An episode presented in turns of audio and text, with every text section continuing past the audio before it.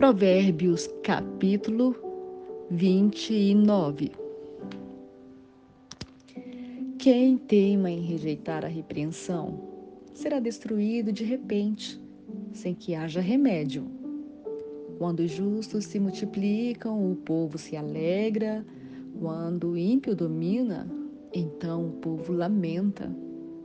Quem ama a sabedoria alegra o seu pai mas o companheiro de prostitutas desperdiça os bens. O rei justo traz estabilidade aos pais, mas o amigo de impostos o leva à ruína. Quem lisonjeia o seu próximo está armando uma rede para os seus pés. Na transgressão do homem mau há uma armadilha, mas o justo canta e se alegra. O justo se interessa pelo direito dos pobres, mas o ímpio não se importa com isso. Os zombadores alvoroçam a cidade, mas os sábios acalmam os ânimos. Se o sábio discute com um insensato, quer este se enfureça, quer se ria, não haverá descanso. Os homens sanguinários odeiam o íntegro, mas os retos procuram o seu bem. O tolo derrama toda a sua ira, mas o sábio se domina e a reprime. Se um governador dar atenção a palavras mentirosas, todos os seus servos virão a ser perversos.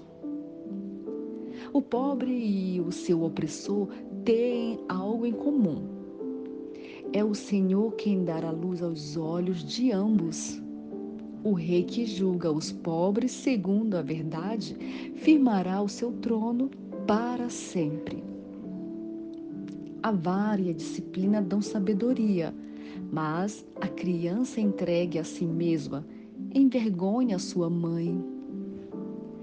Quando os ímpios se multiplicam, multiplicam-se as transgressões, mas os justos verão a ruína deles. Corrija o seu filho e você terá descanso.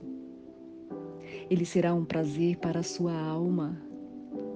Não havendo profecia, o povo se corrompe, mas o que guarda a lei, esse é feliz.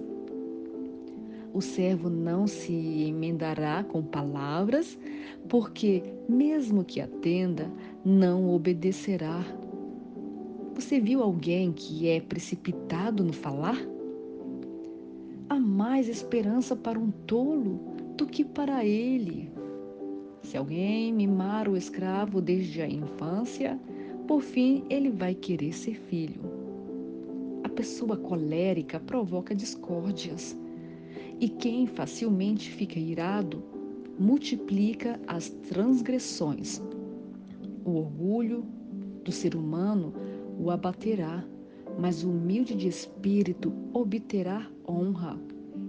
Quem tem parte com um ladrão odeia a própria alma. Mesmo ouvindo a maldição, permanece calado. Quem tem medo dos outros cai numa armadilha, mas o que confia no Senhor está seguro. Muitos buscam o favor daquele que governa, mas a justiça do Senhor vem para todos. Para os justos, a pessoa iníqua é abominação, e o reto em seu caminho é abominação ao ímpio.